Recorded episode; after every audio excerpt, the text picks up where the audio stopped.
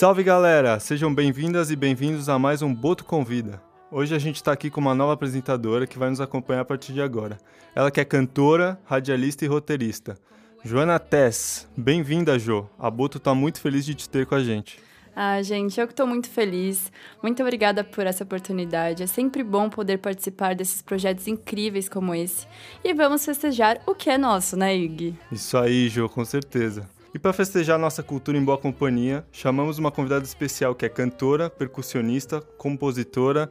Ela é multiartista. Então seja muito bem-vinda, Ná. É um prazer ter aqui com a gente. E para começar, queríamos já falar um pouco do seu primeiro disco, Colar, que foi lançado agora em agosto e já tá chamando muita atenção, né? Então, como foi o seu processo de produção? Foi durante a quarentena? Já estava pronto? Conta um pouquinho pra gente sobre o disco. Oi, boa tarde, noite, seja lá quando vocês estiverem ouvindo isso. Eu sou a Ana, tô muito feliz, gente, de estar aqui. É, obrigada, Boto. Esse disco eu comecei a fazer faz dois anos. Obviamente, toda cantora quer fazer o seu disco.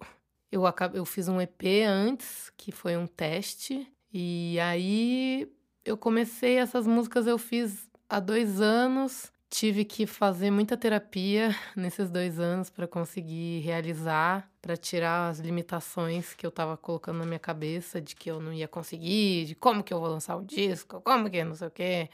E aí eu falei, ai, quer saber? Vou, tchau. Enfim, é, foi um processo muito louco, muito louco, que começou quando eu nasci e que tá continuando. Então, é, para mim essa pergunta é muito aberta, sabe? Eu acho que tem, enfim, eu terminei um namoro de quatro anos para conseguir fazer esse disco. Eu decepcionei a expectativa dos meus pais que achavam que eu ia ser médica e aí eu não sou. E hoje eles me amam, mas tá tudo bem. Mas foram muitas, muitas batalhas, assim, para chegar nesse momento. E, enfim, fico até emocionada porque foi difícil, gente. Foi dureza. Ai, mas que lindo. Essa história é muito linda. É, seguimos, né? Eu acho que não, então acho que não é, não tem um, não teve um dia que começou e um dia que terminou, né? Acho que principalmente quando a gente fala de colagem, a gente tá falando de uma visão muito aberta, assim. Então, quando começou a minha colagem, o dia que o espermatozoide do meu pai colou no da minha mãe ou no dia que o espermatozoide do meu vô, do meu tataravô, né? Então, quantas tem, ah, eu relaciono com a imagem da minha capa, assim, do meu disco, que é um manto enorme cheio de referências para trás, mas a gente indo para frente, então mostra muito a estética do, de um processo em si, né? Exato. De vários processos sendo somados. Sim, de várias referências e eu gosto de pensar o disco como uma foto de um momento, desse momento que eu sou agora. Eu já ouço as músicas desse disco e falo, caralho, como assim eu pensava assim? Eu já não sou essa pessoa. Já né? mudou, né? Porque a gente tá numa velocidade muito louca, assim, a gente não percebe, né? Porque a gente tá dentro do liquidificador.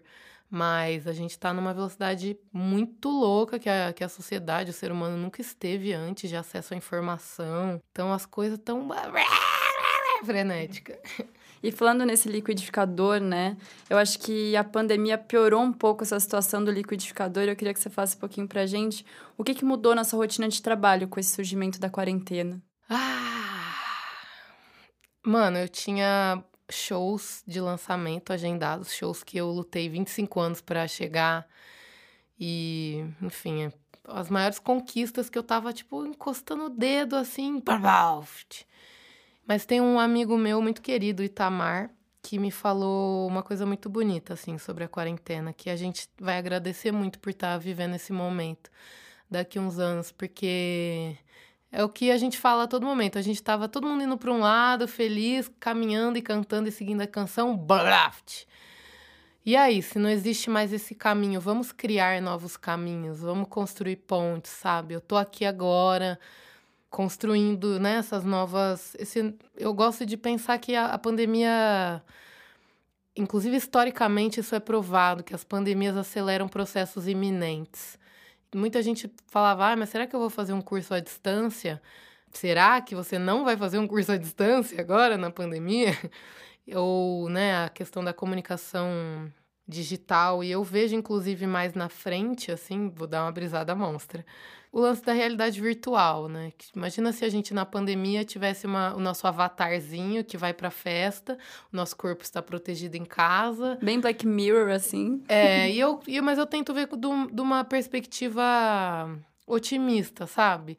E é isso, então a gente tá aqui, mas e se a gente estivesse na Lua, então, mano? Imagina que louco o nosso avatarzinho lá em Marte, lá, puti, puti, entendeu? Eu gosto de pensar que a tecnologia vem para expandir, assim, claro que vem ver um monte de tralha junto, mas vamos pensar positivo e tentar ver o lado bom da pandemia, porque se eu começar a reclamar.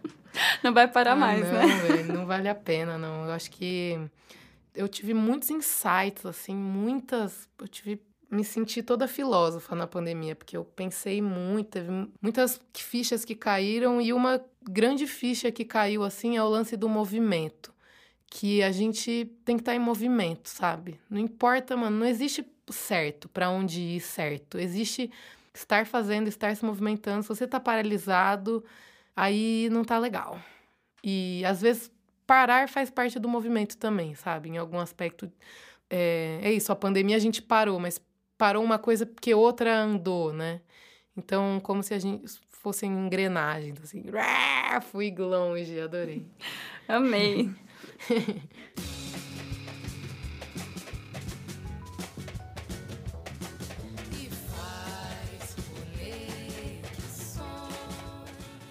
Ana, deixa eu te perguntar, agora um pouquinho mais sobre essa, essa questão mais estética do seu disco.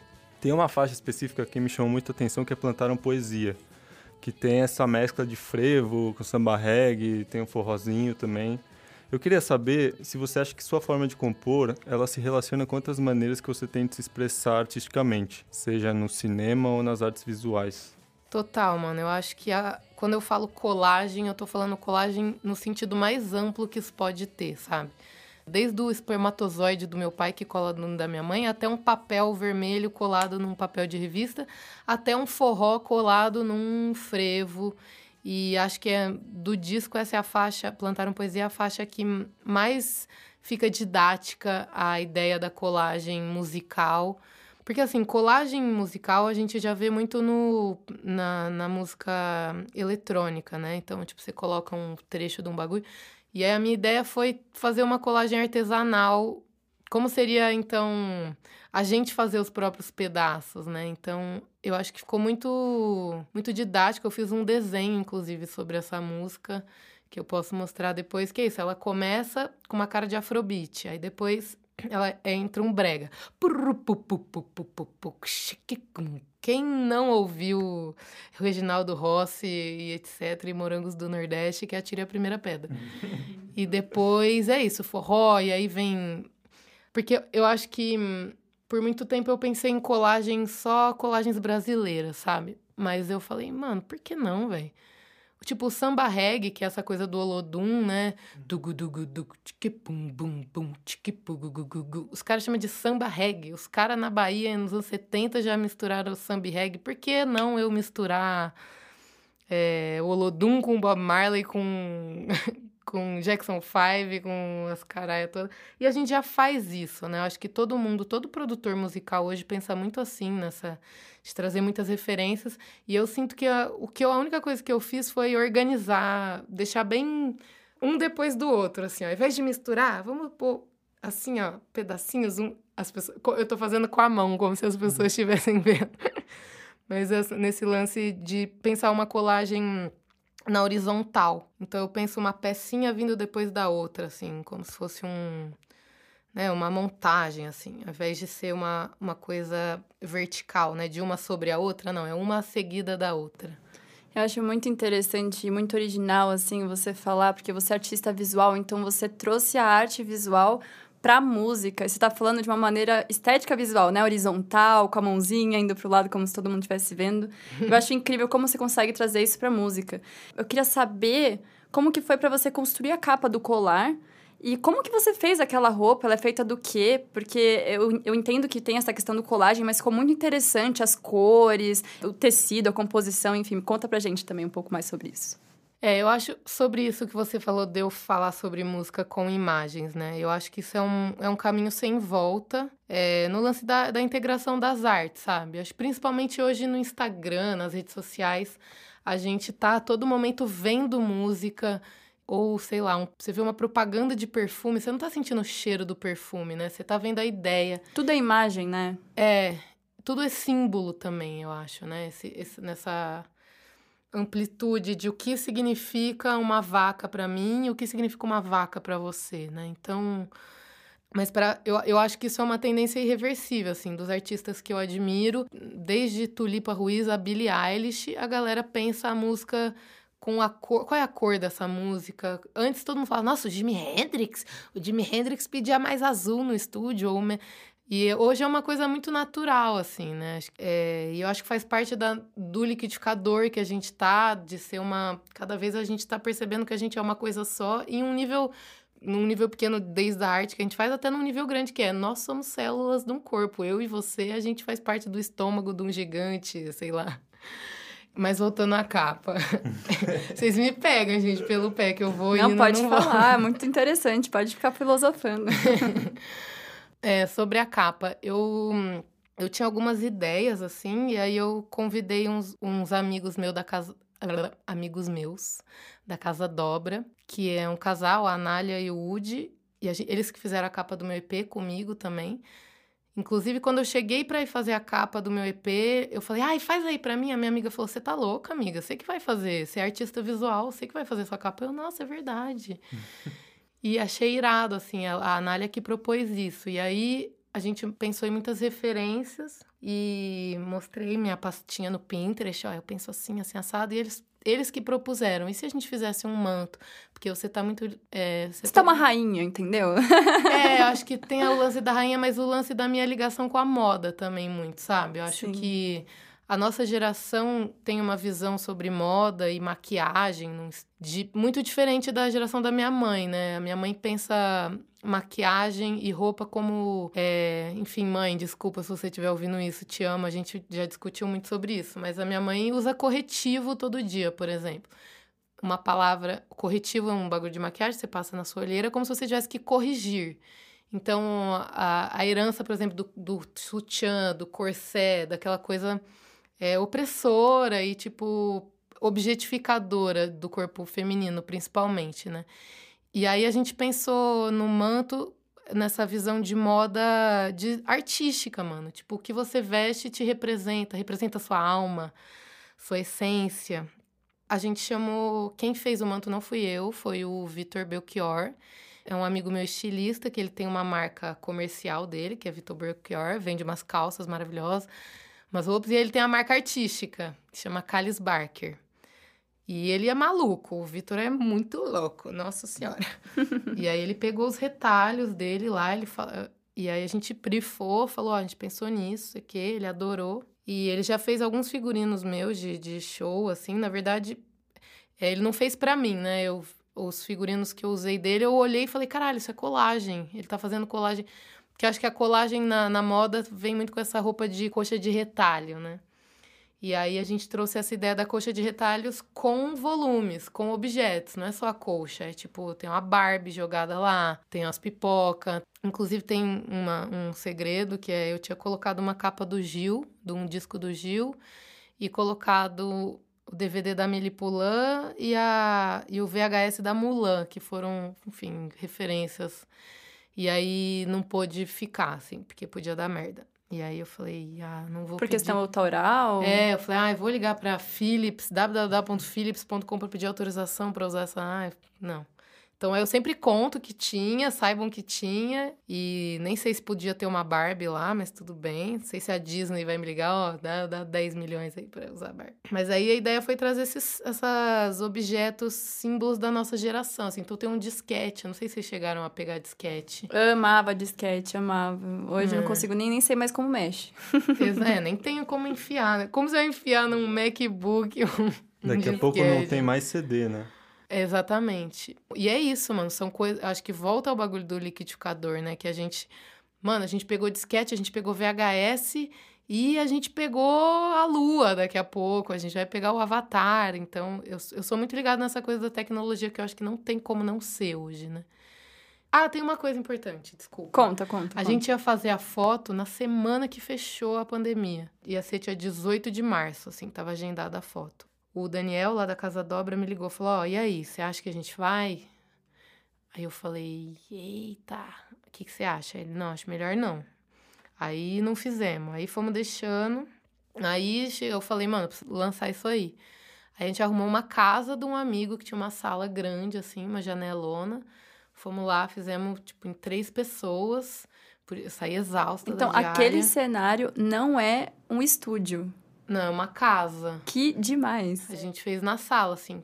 Enfim, é porque aí apagamos tudo no Photoshop, o fundo, né? Pra deixar mais uniforme. E alugamos uma luzinha só. Tudo, mano, raça, raça, raça. Fiz questão de ir sem maquiagem também na capa, assim. Foi uma coisa, uma decisão importante. Gente, lembrando que para quem quiser ouvir o disco na íntegra, ele está disponível no YouTube e nas plataformas digitais, tá? Isso, chama Colar. Eu sou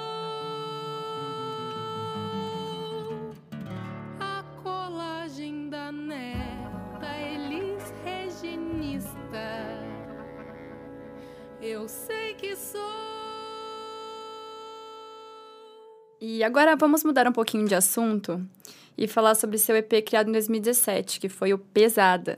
Ele aborda em quatro faixas assuntos muito relevantes, como a gordofobia, o feminismo e o machismo no samba. É, eu gostei muito da música Carta Boa Forma, que fala exatamente sobre como o mundo é gordofóbico, né, sobre a aceitação ao próprio corpo. E uma pergunta que eu tenho para te fazer é: você acredita que o mundo está se diversificando ou ainda tem muito chão pela frente até os padrões de beleza realmente mudarem, enfim? As duas coisas. Eu acho que eu consigo ver nitidamente a diferença de quando eu lancei isso, foi em 2017, para hoje. Inclusive, hoje no meu feed do Instagram, tinha é, acho que rolou um vídeo da, de algumas manas aí da, do, do hashtag Corpo Livre, desde a Alexandra, Alexandra do Alexandrismos, a Simone Mazer, que é uma cantora maravilhosa, e outros influencers, tipo eu lembro quando eu fiz o. Quando eu tava fazendo o EP, eu tive essa, essa clareza assim, mano, quem é a cantora que tá falando sobre ser gorda, sabe?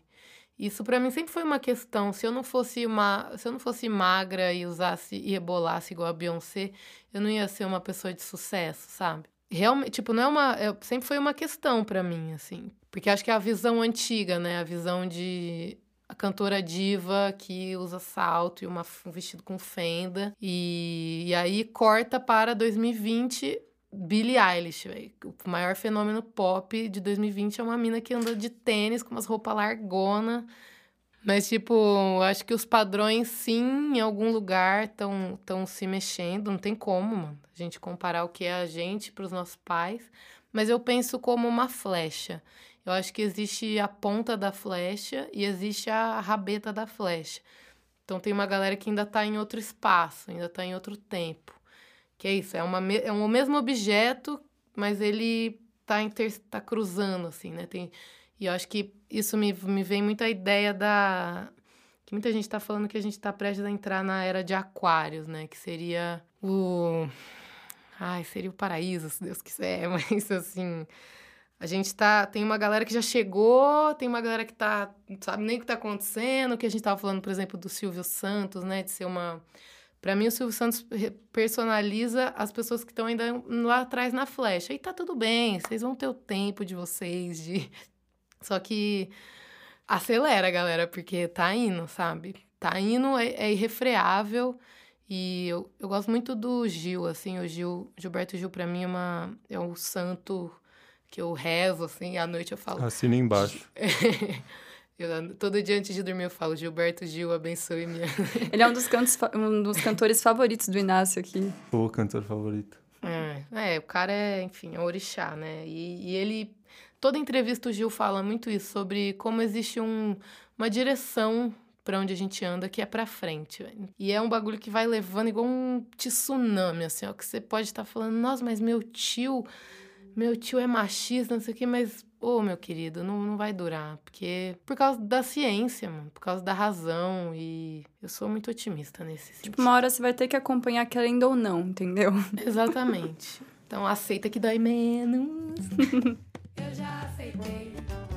Foi delicioso, eu já aceitei. Foi delicioso, eu já aceitei. Deixa eu perguntar, Ana. É, tem uma música desse trabalho, do Pesada, que, que pra gente se destacou um pouquinho em relação às outras, que é daqui. É, nela tem uma, uma frase que eu acho muito boa, que você diz o seguinte. Gente, vamos combinar, a Beyoncé é maravilhosa, mas vamos cantar o que é de casa, vamos saudar as caboclas, cantar Raiz da Liberdade e entender o seu país.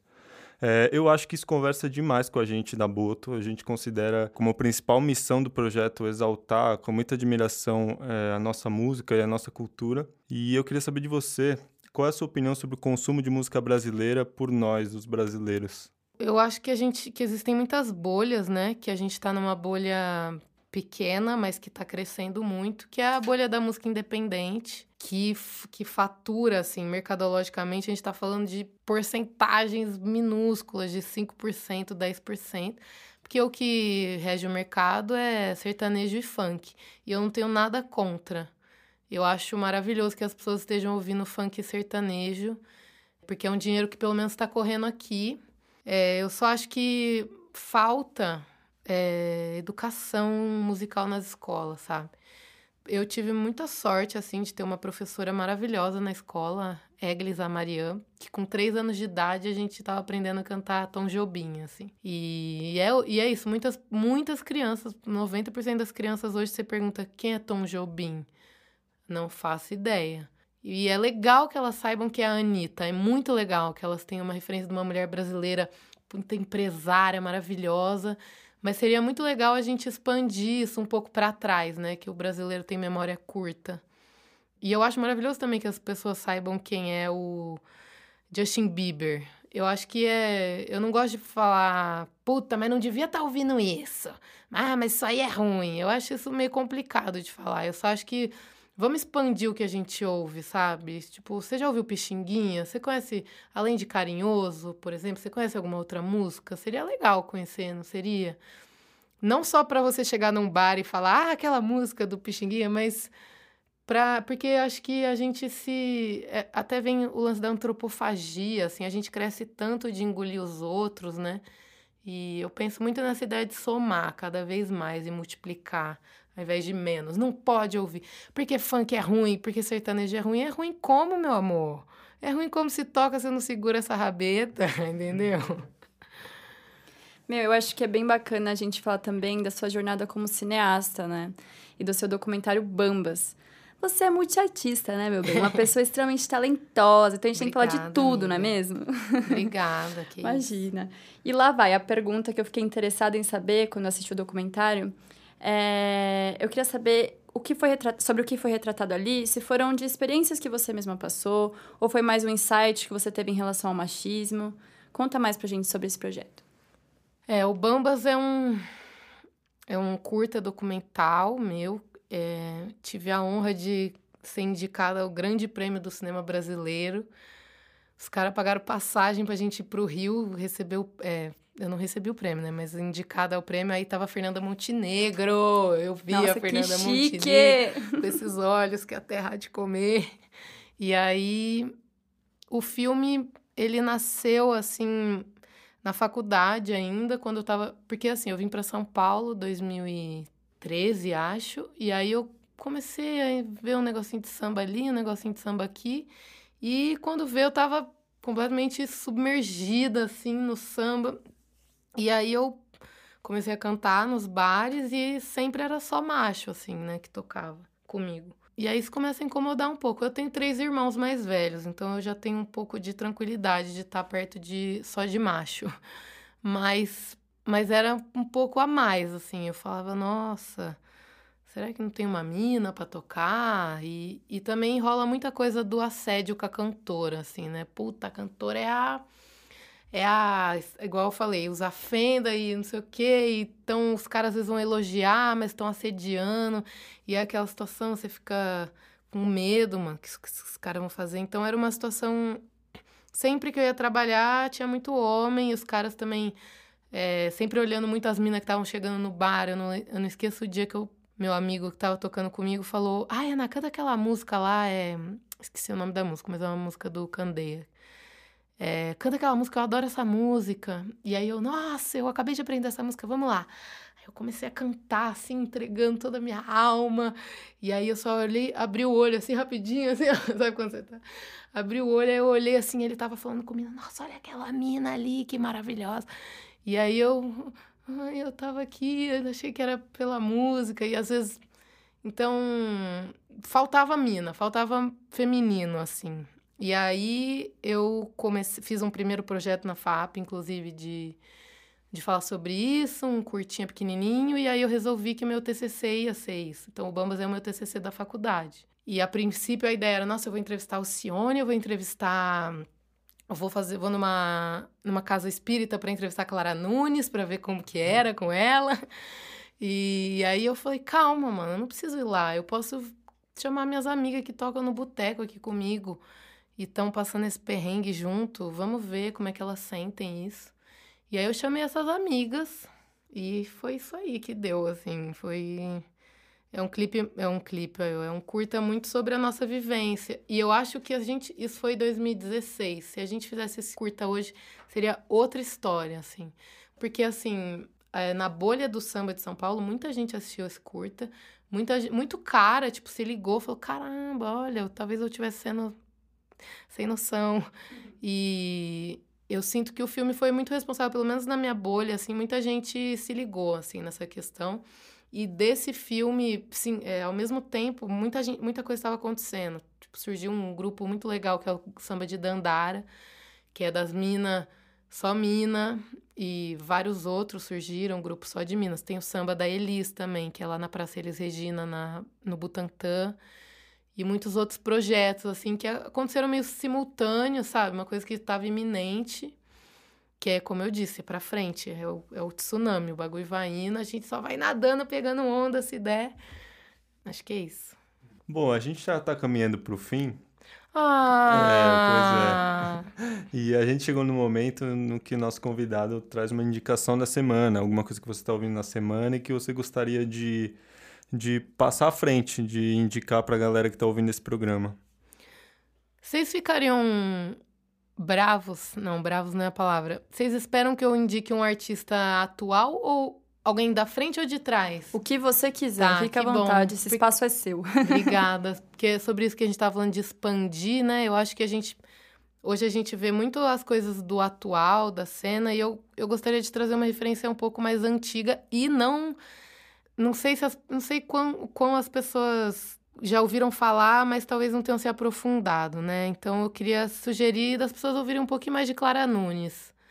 É uma cantora muito, muito marcante para a história brasileira, que foi um muito, muito me influenciou demais e acho que as pessoas conhecem uma ou duas músicas, mas ela tem uma obra muito, muito extensa. É, recomendo ouvir qualquer álbum dela inteiro, Clara Nunes. Beijo, Clara Nunes. E agora não podia faltar uma palhinha, né, Ana? Dessa cantora maravilhosa. Então canta aí pra gente um pouquinho de colagem do seu novo álbum Colar. Eu sou só mais uma neta tropicalista. Fiz essa no Android, iPhone não posso pagar. Eu sei que sou só mais uma neta tropicalista. Como é ser eu, o Instagram mostra, mas não explica. Frustrada ermeta pasqualeta.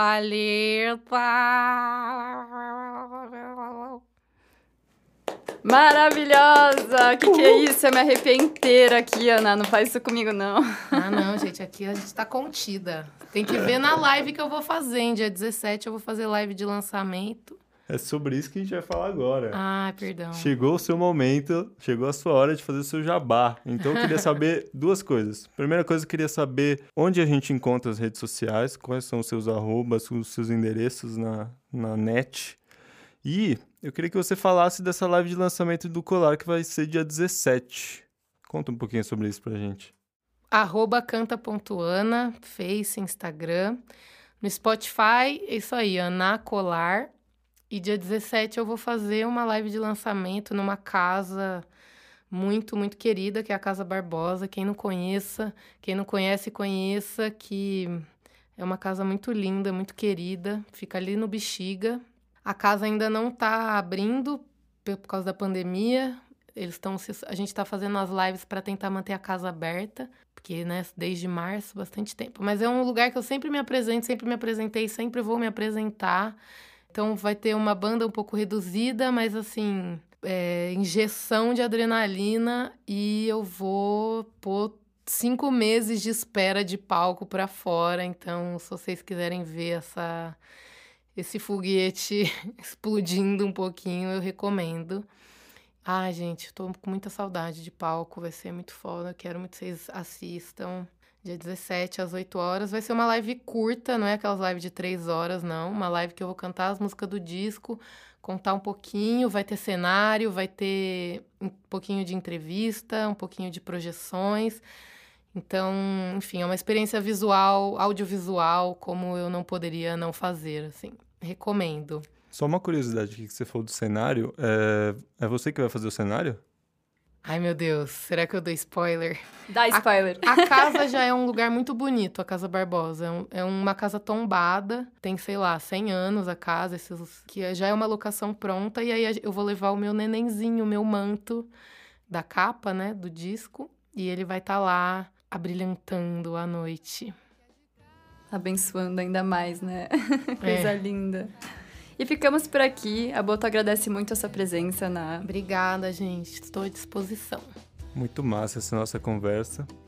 E ah, em nome da equipe, eu queria te desejar o maior sucesso e a gente adorou bater esse papo com você. Ah, obrigada. Sucesso para nós, gente. Por mim e pelo Inácio, né, Inácio? A gente ficaria aqui contigo até amanhã ou mais, porque você é uma multiartista interessantíssima. Mas temos que fechar por aqui, infelizmente. Então, valeu, Zaço. E obrigada a vocês, ouvintes, também, por nos acompanharem aqui na Boto Convida. E não esqueçam de seguir a gente nas redes sociais, boto.br. E é isso aí, galera. Valeu, um grande beijo. Obrigada, Boto. Vocês estão arrasando, tá muito lindo. Muito obrigada pelo convite. Assistam e ouçam tudo, hein, galera? Tá bonito. Valeu, Beijo. valeu, Obrigado. Valeu, pessoal, até a próxima.